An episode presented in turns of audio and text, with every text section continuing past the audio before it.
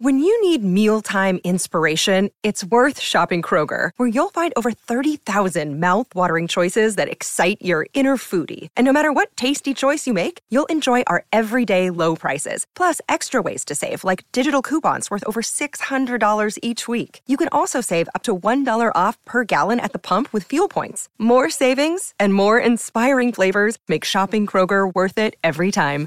Kroger, fresh for everyone. Fuel restrictions apply. Hola, muy buenas a todos y sean bienvenidos nuevamente a su podcast Charlas iOS. Hoy, 16 de octubre 2019, este es nuestro episodio número 2. Mi nombre es John. Y mi nombre es Santiago. Empecemos.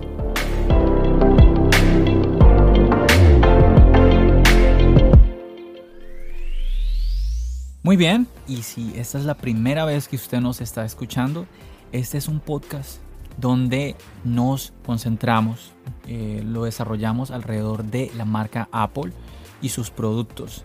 Para aquellas personas que les gusta esta marca, que tienen los dispositivos y que quieren de pronto aprender a utilizarlos un poquito más. Eso es lo que queremos también aquí hacer en este podcast, que entre ustedes y nosotros podamos aprender a sacarle un poco más de provecho a nuestros dispositivos, sea que usted tenga un iPad, un iPhone, un MacBook, un iMac.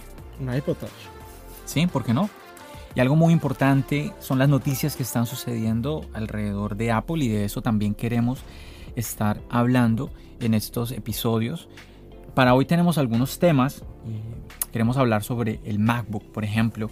Eh, Santiago nos estaba contando en el episodio anterior que estamos esperando una renovación de los MacBook. La semana pasada tuvimos la actualización de Catalina. Y bueno, vemos movimientos especiales eh, sobre este computador. Mm, yo no soy muy conocedor del computador realmente del MacBook, yo soy más usuario del iPad. Pero bueno, para eso voy a cederle el micrófono a Santiago porque él sí es usuario eh, fuerte de, de, este computador y pues conoce muy bien pues todo lo que está sucediendo alrededor de él. Cuéntanos, Santiago. No, claro, y como John les decía, obviamente el computador para mí es un dispositivo que uso prácticamente todos los días y he tenido muy buenas experiencias. Primero que todo, Catalina eh, lo sacaron el nuevo sistema operativo hace dos semanas. Y desde que lo sacaron, la verdad, eh, no me esperé mucho, sino que ese mismo día, en la noche, actualicé. Y una de las grandes razones para ello fue todas las nuevas funciones que hay, empezando por ejemplo por Sidecar. Sidecar es la función que más, más atención trae al, al MacBook en este momento, porque el MacBook estaba en el olvido y mucha gente tenía críticas hacia el MacBook, por ejemplo, el tema de no tener una pantalla táctil. Y yo sé, muchos me van a decir, eh, bueno, con SideCat puedes conectar tu iPad al, MacBook y tener una segunda pantalla táctil, pero no es la solución que esperamos a futuro. Sidecar es una de las nuevas funciones de macOS Catalina y en este sistema operativo Sidecar nos da la función de conectar nuestro iPad como una segunda pantalla a nuestro MacBook. Pero además de eso nos da la posibilidad de usar el Apple Pencil con el, con el MacBook algo que esperábamos para el uso de aplicaciones como Illustrator o Photoshop. Nos abre esto a un mundo de múltiples posibilidades. El uso del Apple Pencil nos facilita el tener un segundo eh, método de, de, input, un segundo método de uso con nuestro MacBook. Sí, obviamente, eh, Santiago, que el tener, el poder conectar el iPad uh, al MacBook y he escuchado, mm, lo que de verdad me llama mucho la atención, he escuchado que es que no hay lag. no. Es lo que tú ah, ves en una pantalla ocurre en la otra pantalla. Entonces esto obviamente que nos abre muchísimas posibilidades y claramente para los más profesionales incluso mejor para ellos. Pero no deja de ser, para el consumidor, no deja de ser la, el hecho de que hay que comprar dos, dos dispositivos. Si sí, tú, no, obviamente. Si tú, si tú eres un usuario de MacBook y no de iPad, para tener esa posibilidad te ves obligado a comprar el iPad. Obviamente, y como, como tal vez nosotros hablábamos en el otro capítulo, hay productos que simplemente son para cierto tipo de usuario. Y en este caso yo creo que al abrir la puerta al iPad, eh, poderse conectar al MacBook, abren para muchas posibilidades para estos usuarios que hacen gran uso de aplicaciones como Illustrator o Photoshop. Sí, yo pienso que indudablemente que es, es una ventaja, es una ventaja si tú ya tienes un iPad, es una ventaja si te puedes permitir, si no tienes un iPad y puedes permitirte comprarte el, el iPad, eh, entre comillas, de, estudiante, eh, que está alrededor de 329 dólares, eh, creo. Sí, es el iPad más barato y la verdad, eso es una cosa que iba a decir, el iPad, al, este iPad hasta el más barato, es el más económico que yo tengo. Y el que tú tienes ahora, el, iPad. El que yo tengo en este momento. usando el, es el más económico, el iPad de estudiante. Y tiene la facilidad de conectarse con mi MacBook Pro y no encuentro lag. E, eso, es, algo, eso es algo muy interesante. Por ejemplo, tú me estás diciendo que en el iPad, ¿y de qué año? Este es, el que tienes es el nuevo iPad. El que tengo es el iPad anterior. El iPad anterior tienes, ok. Es el iPad de estudiante anterior, el de 9.7, no el que salió ahora último que es 10 pulgadas, 10.2 pulgadas. 10, sí, el que tiene el, procesador A10. Entonces tú tienes ese el anterior, el, digamos, ese es el primera generación de estudiante. El primera y tú dices que no ves ningún, ningún lag, ningún problema. Eso es lo más sorpresivo porque realmente yo había usado ya algunas de estas aplicaciones parecidas como Duet y Duet y Astropad. Y Astropad y Duet, a pesar de que se podían conectar por este medio sin cables y wireless completamente, tenían mucho lag cuando la usaba oh, wireless. Pero cuando conectaba el cable al MacBook, perfecto. Ok, ok. Pero la, la, idea de Sidecar es totalmente wireless, no existe la opción de cable también hay la opción de cable. ¿Y cuál es la diferencia? ¿Para qué existe la, la opción verdad, de cable? La verdad no he detallado realmente una visible diferencia. Me imagino que cuando estás usando estas aplicaciones de dibujo como Illustrator y estás dibujando como unos grandes píxeles de, dibujo, unos grandes planos, ahí vas a encontrar lag. No, es que indudablemente para el tema profesional, eh, todos hemos llegado a ver a personas trabajando en Windows con más de un monitor. Entonces, insisto, para el sobre todo para el tema profesional es una, es una ventaja. Si tú eres un estudiante y necesitas una segunda pantalla, dependiendo de lo que estés haciendo, si estás haciendo una investigación, pues no necesitas que estés con la función de sidecar. Puedes estar leyendo en el iPad, escribiendo en el MacBook sin estar utilizando el sidecar. Sí, pero, digamos que tener solamente la ventaja de la pantalla extendida, uno, uno ya empieza a ver ciertas utilidades. De pronto quiere colocar un mm. video de YouTube a su izquierda y, colocar alguna aplicación en el iPhone o alguna aplicación en otro de los dispositivos sin tener que, usar el iPad. Sí, sí, indudablemente que esto, esto entra a, da como más interés eh, al unir de una u otra manera estos dos dispositivos que son el MacBook y el iPad. También aquí, mm, yo siento que el MacBook no sé si sea un error el hecho de que no tengan pantalla táctil, cuando eh, hoy en día lo natural, y aquí no estamos hablando de, los niños, porque es que generalmente se coloca el ejemplo de los niños, yo lo he visto con gente mayor, con gente adulta, que lo natural es ya enviar la mano a la pantalla. Ya estamos todos, todos, desde niños, adultos, personas mayores, ya estamos todos en, nuestra mente de que la pantalla es algo que se toca. Entonces...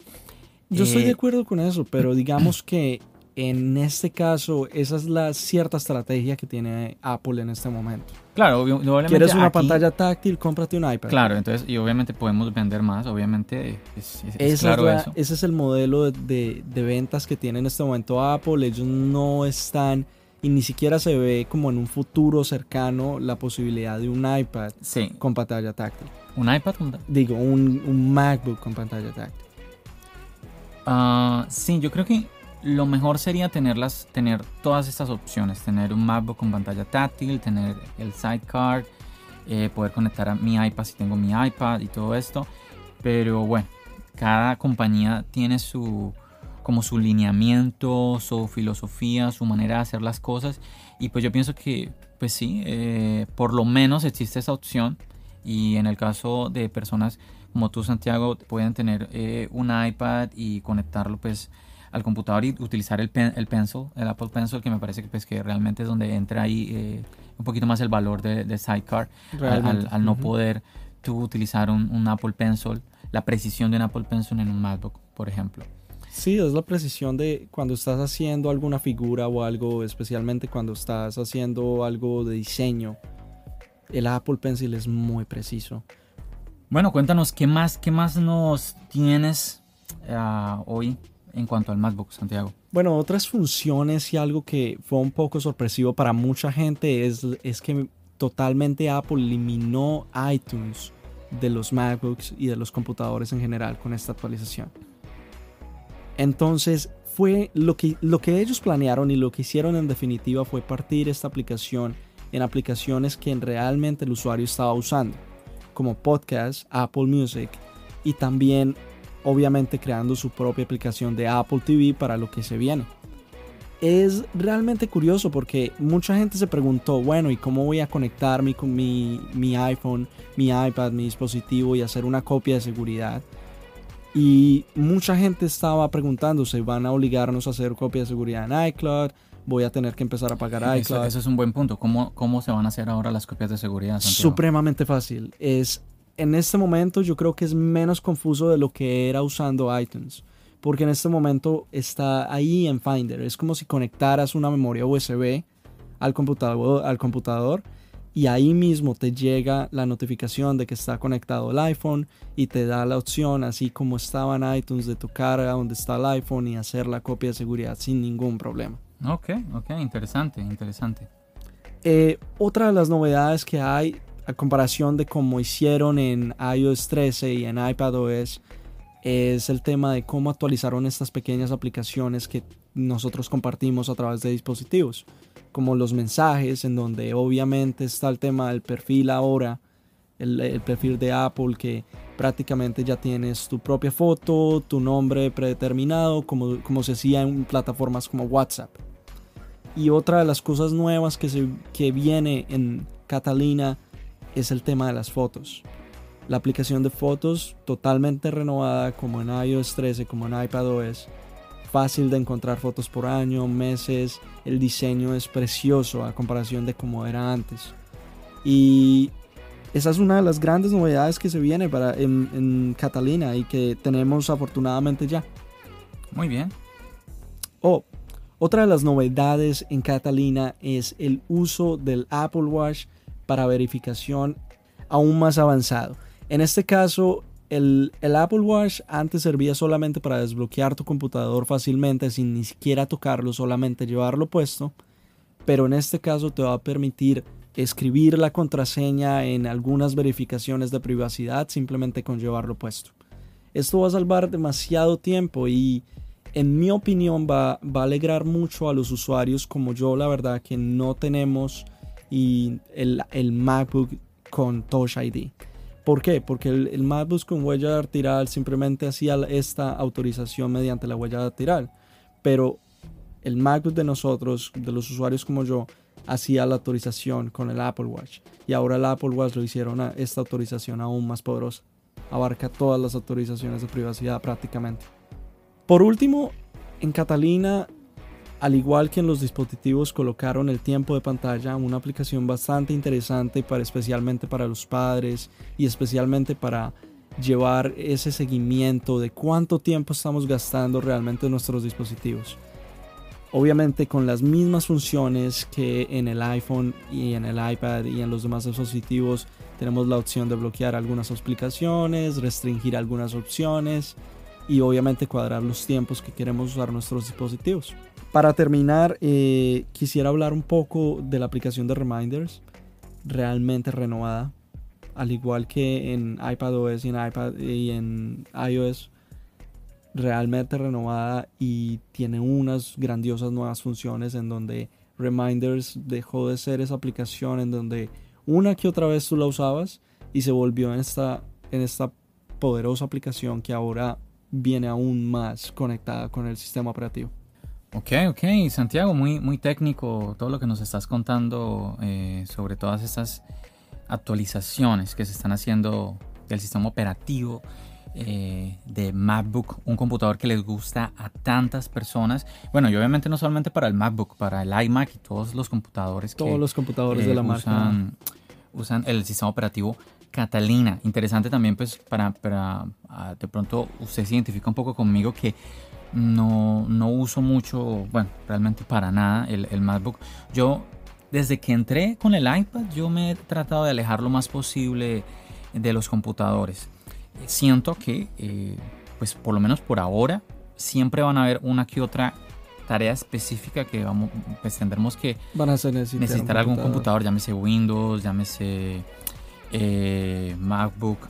Ah, no, no sé, bueno, no conozco estos otros nuevos computadores que han salido como el de Google y esto, pues no sé si ciertas cosas como, a ver, por ejemplo, actualizar el firmware de una cámara fotográfica. Sí. Para eso necesitamos un computador. No sé si eh, estos computadores que, de Google pueden, pueden satisfacer esta necesidad. Realmente no, en realidad eh, el tema de los Chromebooks es que todavía es demasiado restringido, es demasiado, es un sistema, es un sistema operativo todavía demasiado liviano, en mi opinión. Es un sistema operativo que prácticamente es como un Android, pero un poco más elevado. Y en este sentido me refiero a un iPod un, poco más elevado en el tema de que tiene la opción de comportarse como un computador, conectar memorias USB hasta cierto punto y obviamente tener el, el, el, input de tener una pantalla táctil y tener el teclado y esto y lo otro, pero más allá de eso, tiene muchos, muchas eh, falencias en este momento. Bueno, lo, que siempre hablamos son opciones que hay en el mercado y... son muy económicos, esa es una de las ventajas. Usted tiene que mirar, según el presupuesto que usted tenga, según la necesidad que usted tenga también. Entonces, ¿cuál es ese presupuesto? ¿Cuál es esa necesidad? Y no salirse a tomar decisiones un poquito que después usted diga, tengo que cambiar a otro dispositivo o definitivamente no era necesario haber gastado tanto dinero en esto que no necesito usarlo. Bueno, y otra de las noticias que hemos escuchado esta semana, eh, se, está, se está haciendo mucho ruido con el tema del iPhone SE. Vamos a pasar un poquito al tema de, los iPhones, Santiago.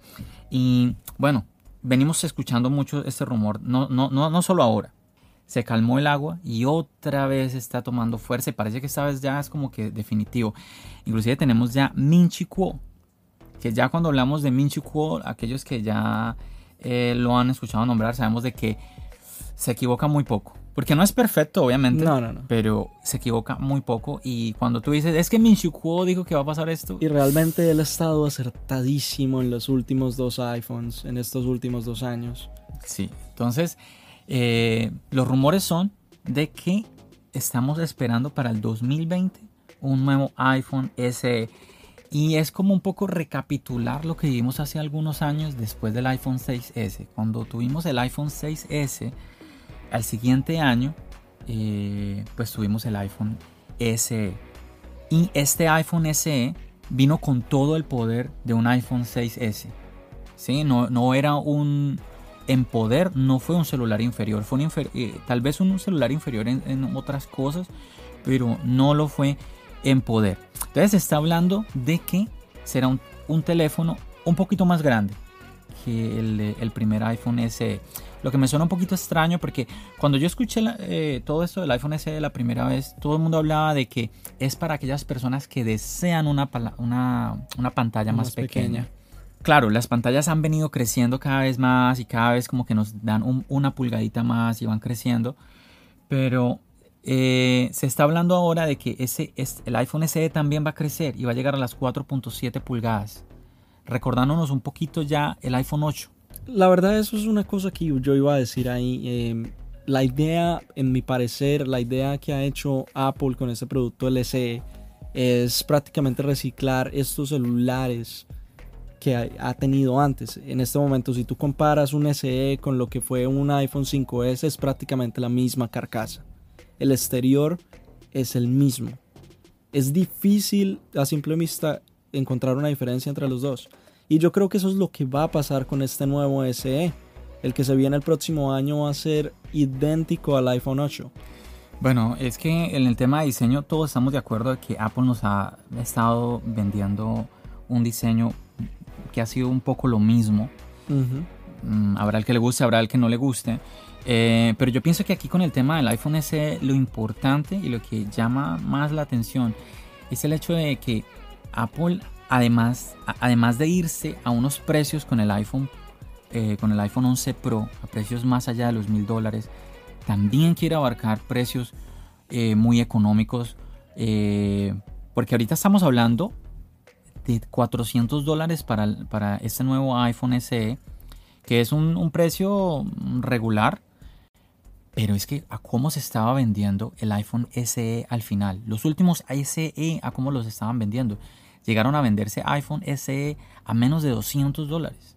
Entonces esto hace de que el iPhone SE, si usted quiere un iPhone, es una muy buena opción. Porque hay personas que realmente, sí, realmente por simplemente querer tener un producto de la manzana, pues... Eh, pues simplemente quieren tener ese producto y esta es una opción muy económica para ellos, pero también hay personas que realmente desean tener el sistema operativo, porque algo muy llamativo de los iPhone es el sistema operativo, el, sistema, eh, el sistema iOS. Entonces la posibilidad de tener un, eh, poder disfrutar del sistema operativo iOS en un precio que no es tan extremadamente costoso, pues suena muy bien. Y además, además, con el procesador de este año. Totalmente cierto, es que Apple en, general ha tratado de abarcar estos mercados, especialmente en países emergentes. El SE fue supremamente exitoso. Y fue exitoso ¿por qué? Porque el precio fue asequible para estos países. Es un buen punto que tú, estás, que tú estás hablando, Santiago, porque tenemos que tener en cuenta que a pesar de que todos decimos de que 700 dólares, 1000 dólares son celulares costosos. Cuando estos celulares van a, países latinoamericanos, los precios se disparan aún más. Entonces, obviamente, eh, todos, todos, eh, todos en general se van a ver beneficiados de un celular, digamos, un poco más económico. Entonces aquí tenemos esto, de que tenemos un celular, por un lado, no solamente económico, sino también con un diseño que puede llamarle la atención a otras personas, porque definitivamente hay gente que va a decir, es que no quiero un celular tan grande, como sucede en los iPad. Mucha gente eh, critica el hecho de que, de que exista un iPad mini en este momento y yo digo, pues si existe es por algo. Apple no me imagino que va a decir, es que construyan a iPad mini porque sí. O sea, ellos, que ellos quieren hacer dinero y si deciden construir iPad mini es porque se están vendiendo. Es porque hay oferta. Es así de sencillo. Porque eh, Apple es, es una empresa, es un negocio es un negocio y ellos quieren vender, obviamente. Bien, entonces eh, este iPhone SE, además de, va a venir con el del procesador A13, se dice que va a venir con 3 GB de RAM y va a venir con los colores gris espacial, va a venir con el color plateado, que son como los colores muy comunes. Y lo que se me hace un poco raro, se dice que va a venir con el color rojo. Mm, suena un poquito extraño por un lado porque digamos que Apple siempre ha tenido esta opción del, color rojo, pero ha sido más como, entre comillas, eh, un poco exclusivo al mismo tiempo. No lo encuentras en todas las opciones. En este momento solo lo podemos encontrar en el, en el iPhone 11. No está en el iPhone 11 Pro, por ejemplo.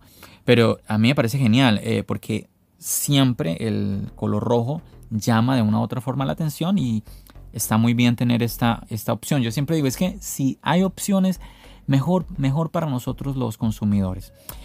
Bueno, obviamente no podemos, no vamos a poder esperar algo como el Face ID, pues creo que no, pues si lo llegaran a, incluir, pues sería buenísimo, pero pues... No, no, no, la verdad, personalmente me gustaría que el iPhone, el próximo iPhone SE trajera el tema de la huella dactilar. Sí, eso es lo que se está diciendo, vamos a volver eh, al tema del el botón Home y vamos a tener el Touch ID. O tal vez, hay rumores un poco locos, tal vez venga con una pantalla y totalmente a los bezels, algo parecido, llegando a los marcos como el iPhone XR o el iPhone 11, pero en este caso va a tener la huella por debajo de la pantalla. Mm, vamos a ver, vamos a ver cómo resulta este nuevo iPhone SE versión 2, segunda generación, Series 2, no sabemos cómo lo va a llamar Eh, Apple ni siquiera sabemos si va a mantener el nombre porque pues Apple no es que tenga que mantener cierto nombre, puede ponerle un nombre diferente realmente. No, no pasa nada si no, mm, sin mencionar mucho, tenemos el ejemplo del iPhone 10R. Eh, no pasa nada. O el mismo iPhone 10. Entonces, tenemos 64 GB y 128 GB. Entonces, todavía continuamos con las 64 GB. Bueno, eh, aquí eh, hay algunos que yo sé que no, no, pasa nada con el tema de las 64 GB, le viene muy bien. Yo inclusive he visto celulares de gente que tienen 64 GB y no usan ni la mitad de esos 64 GB. Entonces para estas personas están muy bien. Claro que cuando tú ves la competencia es donde tú llegas y te pones a pensar, oh, pero si la competencia empieza ya en 128, esto y lo otro. Bueno, es un tema un poquito. Yo sé que para las. Esto sobre todo nos afecta para las personas que eh, sabemos de que 64 gigabytes nos quedan cortos. Sobre todo si usted utiliza, usted quiere realmente utilizar todo lo que le brinda el teléfono. Si usted simplemente quiere jugar tres juegos y ver YouTube, pues obviamente que 64 gigabytes es, pero le, le, queda espacio de sobra. Pero si usted no solo, usted más allá de eso, usted quiere utilizar su cámara y grabar a 4K, usted quiere utilizar aplicaciones que van, a que van a utilizar audio con cierto peso, que van a utilizar video con cierto peso, que van a utilizar fotografía con cierto peso, pues ya 64 GB es un poco apretado este número. Para eso. Entonces yo pienso que 128 es como, es como eh, ir a lo seguro, ir tranquilo. Pero bueno, vamos a ver entonces qué sucede con este iPhone SE el otro año. Vamos a ver qué nos dicen. No sabemos, quizás nos mencionen algo en la próxima keynote que estamos esperando para este mes de octubre. Vamos, a ver qué sucede eh, con esto. Pero bueno, yo quería ya avanzar a, otro punto que quería comentarles a ustedes. Tengo algo muy interesante que encontré esta semana eh, en internet y es que el iPad Pro, el iPad Pro de 250 GB, lo tenemos con un descuento de 150 dólares en Amazon. Esto, esto no es cualquier cosa porque comparando los precios, los iPad Pro de ahora, comparándolos con los iPad Pros anteriores, vemos que subieron sustancialmente. Entonces aquí estamos como con este descuento de 150 dólares, estamos como volviendo eh, a esos precios anteriores. Lastimosamente solo para el modelo, eh, el, gris espacial, solamente para este modelo y solo para el modelo de, 250, de 256 gigabytes. que es el realmente el que yo recomiendo. 256 gigabytes para, para un iPad está perfecto. Lo que tienen que hacer es ir a Amazon, lo está directamente vendiendo Apple y seguir los pasos. Ellos tienen, ellos tienen una opción, es únicamente en el gris espacial, tienen una, una opción que dicen que deben de seguir los detalles de, la oferta, de la promoción, para poder eh, tener, ese precio, que no, les va no se les va a reflejar el precio en el, en el Amazon directamente. Por eso les digo, lean muy bien primero y ahí ustedes van a ver eh, el descuento. Ahí, si ustedes pueden hacerse a esto, pues genial. Y más bien pueden utilizar esos 150 dólares, por ejemplo, para el Apple Pencil. Y está muy, muy, muy buen, muy buen descuento.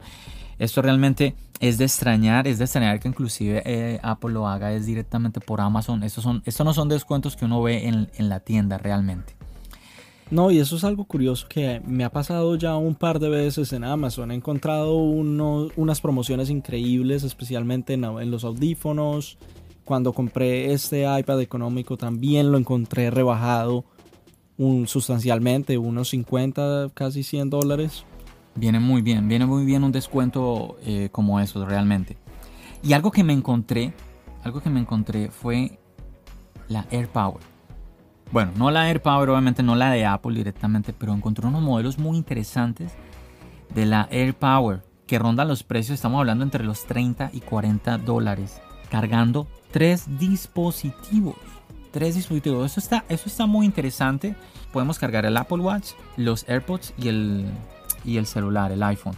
Los tres dispositivos al tiempo. Obviamente no es como el AirPower porque recordemos que la idea del AirPower que a mí no me parece tan importante este detalle, pero la idea de la AirPower es que lo, lo íbamos a poder cargar en cualquier parte de, eh, de, esta superficie. Sí, no importaba el lado donde lo estas, ibas a colocar, iba a cargar. Estas AirPower eh, o estas versiones de las AirPower que les estoy hablando, eh, pues sí, obviamente tenemos un lugar específico para cada uno, de, cada uno de los dispositivos, pero me parece muy interesante. Hay, hay unas que vienen con control de temperatura, que es el tema que tanto estuvo preocupando a las personas antes de que Apple cancelara el proyecto del AirPower, que al final se dijo que fue por problemas de batería, por problemas de temperatura que se canceló la AirPower. Entonces, al parecer estas, estas versiones de AirPower vienen con esta característica que pueden controlar eh, el, problema de temperatura y tienen 30 días de devolución. Aquí, aquí ya usted puede ir más tranquilo de que puede utilizar su, puede utilizar esta, esta base de carga y tiene 30 días. Y en 30 días obviamente usted la ha usado muchas veces, porque todos los días prácticamente tenemos que eh, cargar nuestros dispositivos. Sí. Si nosotros no podemos, todavía no estamos eh, en, el, en el momento de que cargamos los celulares cada dos días, cada tres días, no. Entonces, ahí usted va a poder estar más tranquilo de que eh, su inversión está como garantizada por ese lado. 30, 30 días de devolución de su dinero está muy bien. Pero no queda, no en eso. Hay una marca, hay una marca que se llama Nomad. ¿Sí? Se escribe N-O-M-A-D. Y esta marca nos está dando otra base, otra base de carga. Le llaman Station Pro, Base Station Pro. Y esta base sí hace lo que no hacen estas otras. Esta base, donde usted coloque el dispositivo, lo va a poder cargar esta compañía nos está dando lo que Apple no nos dio. Solo un detalle, no sirve para el Apple Watch. Sí, porque recordemos que eh, la tecnología de carga del Apple Watch es diferente. ¿sí? Ahí Apple es propietaria, entonces eh, no es como la de los celulares, que ahí sí ya es normal. Usted puedes ir a, a, una Starbucks y pones a cargar tu teléfono. Tú no puedes hacer eso con el Apple Watch. Entonces, pero no deja de ser interesante que esta empresa, Nomad, logró eh, hacer lo que no logró Apple. No, no, sabemos todavía realmente por qué. ¿Por qué? Pero bueno, aquí e, esta todavía no está. No está. Eh, dice que están próximos. Próximos, pero ese próximo puede ser en dos meses, como puede ser en seis meses, como puede ser en ocho meses. No sabemos todavía. Pero muy interesante que una compañía de terceros nos esté dando esta, esta opción Aquí, aquí sí yo no creo que el precio sea entre 30 y 40 dólares realmente. No, obviamente no. Realmente no va a ser así. Quizá usted piense, yo no me voy a comprar una carga de esas que seguramente me van a cobrar 100 dólares. Claro está, pero siempre habrá la persona que dirá, yo sí que la, me la quiero comprar. Y pues si la, la compañía puede ofrecer este producto y hay el cliente, pues bienvenido sea. Bien, y por último, eh, vamos a hablar de eh, iOS 13.1.3, la nueva versión, la nueva actualización del software que viene para el iPhone. Vamos a hablar rápidamente para que todos ustedes se enteren de lo que trae este nuevo sistema operativo iOS 13.1.3. Obviamente ya con esos puntos, puntos, puntos sabemos de que no son como no son realmente mejoras muy notorias. Rápidamente tenemos corrige un problema que podía impedir que el dispositivo sonara o vibrara al recibir una llamada entrante. Aquí yo también te voy a aprovechar, Santiago, para que tú me cuentes si has tenido este inconveniente. Yo realmente no lo he tenido. No, realmente no. Soluciona un problema que podía impedir que se abriera una invitación a una reunión en mail. No. no, realmente no lo he notado. Tenemos que tener en cuenta que el error que se encuentra en un dispositivo no tiene que aparecer en otro necesariamente. Ah, a ver, tenemos aquí también, corrige un problema que causaba que los datos de la app Salud no se mostraran correctamente después de que se ajustara el horario de verano. Mm, ni idea de esto tampoco. Soluciona un problema donde las grabaciones de notas de voz no se descargaban después de restaurar desde un respaldo de iCloud. Bueno, también es que aquí hay algunas ah, acciones que mm, yo no he realizado, entonces quizás eh, el problema exista pero no lo hayamos notado. Corrí un problema que podía causar que las apps no se descargaran al restaurar desde un respaldo de iCloud. Yo escuché a algunas personas teniendo ese problema, eh, especialmente en foros preguntando referente a esto y mucha gente tuvo que borrar prácticamente y volver a restaurar el celular. Mm, ok. Soluciona un problema que podía evitar que el Apple Watch se enlazara correctamente. Corrige un problema que causaba que no se recibieran notificaciones en el Apple Watch. Mm, tampoco. Soluciona un problema que ocasionaba que el Bluetooth se desconectara en algunos vehículos. No. Mejora la fiabilidad al conectar audífonos y aparatos auditivos Bluetooth. Bueno, aquí sí yo he notado algunos problemas personalmente. Eh, he escuchado que alguna, algunos youtubers mencionaron que esta mejora era para Bluetooth de terceros. Yo uso los AirPods, ¿sí? que son los de Apple, y yo me he visto la necesidad de desconectar, volver a enlazar, desenlazar. Inclusive el, mismo dispositivo me decía, tienes que desenlazar los AirPods y volverlos a enlazar. El mismo dispositivo me recomendaba que lo hiciera. Entonces yo espero de que esto eh, pues no sea solamente para Bluetooth de terceros, sino también para los AirPods, para algunas de las personas que han tenido problemas con los AirPods como yo.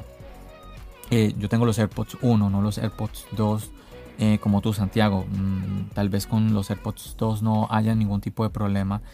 Pero bueno, súper por ese lado. Soluciona un problema de rendimiento al abrir apps que usan Game Center. Bueno, eso es básicamente eh, todas las eh, mejoras, obviamente también eh, mejoras de seguridad, que siempre todas estas ah, actualizaciones vienen consigo. Y bueno, ya vamos terminando nuestro programa, pero antes de eso yo quería ah, hacerte una pregunta, Santiago, porque hace el día de ayer fue el evento de Google. Oh, sí. La verdad nos llevamos a alguna sorpresa, la verdad somos amantes de la tecnología en general y me tomé la molestia en este caso de ver el resumen de este evento y ver algunas de las reseñas sobre el evento. Muchos youtubers comentaron y leí prácticamente la mayoría de los documentos que hay referente a estos nuevos dispositivos de Google. Y la verdad el evento personalmente, en mi opinión, fue un desastre. Sí, yo vi muchas críticas eh, al referente al evento del Google. Me llamó la atención ciertas cosas, como por ejemplo vi a, una, una, fotógrafa profesional eh, en el evento, lo que me pareció interesante. Eso es algo que por ejemplo eh, no, no, no, hemos visto en Apple, creo. Así que eso, está, eso está interesante, pero veo que las críticas también fueron como por otro, por otro lado las críticas estuvieron muchas cosas, hasta, hasta personalmente algo que yo escuché referente a esta fotógrafa fue como ella dijo que llevó prácticamente un año usando este dispositivo, el Pixel 4, el Pixel 4. Eh, sí, eso suena un poco extraño un año, porque... Un año usando un dispositivo que te lo están vendiendo ahora en el 2019, ¿eso significa que te están dando un producto viejo? ¿Eso significa que fue un producto que ellos trataron de sacar el año pasado y no pudieron? Son muchas cosas que te ponen a pensar. Obviamente esas pueden ser las razones o tal vez puede ser, si obviamente le preguntamos a los de Google, ellos van a decir que estaban probando el dispositivo para que fuera perfecto. Pero es algo que no de, nos deja como ese sinsabor en la boca un poco. Bueno, eh, pero realmente eh, a, mí lo que me estás diciendo, Santiago, no, no, me, no, le doy mucha importancia, honestamente, porque todos los eventos, yo siempre, después de cualquier evento, hay críticas. Eh, cualquier compañía de tecnología que tú ves que hace un evento, después de eso, no. Que el evento estuvo muy malo, que estuvo muy descafeinado, que te decepcionó. Eh, yo lo que quiero preguntarte, Santiago, es, ¿qué en respecto al, celular. Yo sé que eh, tenemos un cambio en la pantalla, eh, que no lo conozco muy bien. Escuché un poco sobre la nueva tecnología del reconocimiento facial y también mm, que tiene una segunda cámara que llama un poco la atención porque Google Pixel siempre nos nos ha demostrado que lo puede hacer todo con una cámara. Pero bueno, claro, todo tiene un límite y yo pienso que aquí se vieron la necesidad de ir a, una, a una segunda cámara. Lo que me llama a mí la atención es que al parecer fue el telefoto y no el wide angle. Eso es algo que fue bastante decepcionante para muchos porque en este momento todas las empresas están sacando sus teléfonos con el wide angle, con este ángulo grandísimo, el angular, en donde puedes ver mucho más con la cámara. Y es algo que la gente se está divirtiendo bastante. En este momento, alguien que coja el iPhone 11 o que coja el nuevo Huawei o que coja el OnePlus va a decir, wow, el, el wide angle, el, el angular es increíble. Se ve bastante interesante, es bastante divertido para tomar una que otra foto. Bueno, entonces no tenemos wide angle en el Google Pixel y a ver, y tenemos, bueno, tenemos el telefoto. Eh, ¿Cuántos zoom tenemos, Santiago? Tenemos el, el 2X, ar- eh, igual que prácticamente lo que tiene Apple desde el iPhone 7 Plus. Ok, 2X nada más. Cuéntame de las cámaras, 4K, 60 frames. Eso es lo, eso es lo que, eso es lo que en verdad, en mi opinión, me decepcionó de Google.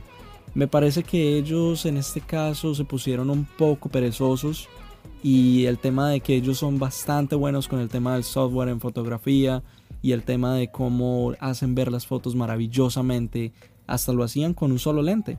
El año pasado, venciendo la mayoría de las cámaras alrededor a pesar de tener solo un lente.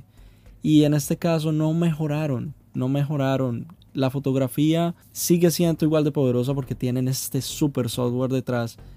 Pero además de eso, sí, tienen un segundo lente en donde van a hacer este portrait, este retrato aún mejor.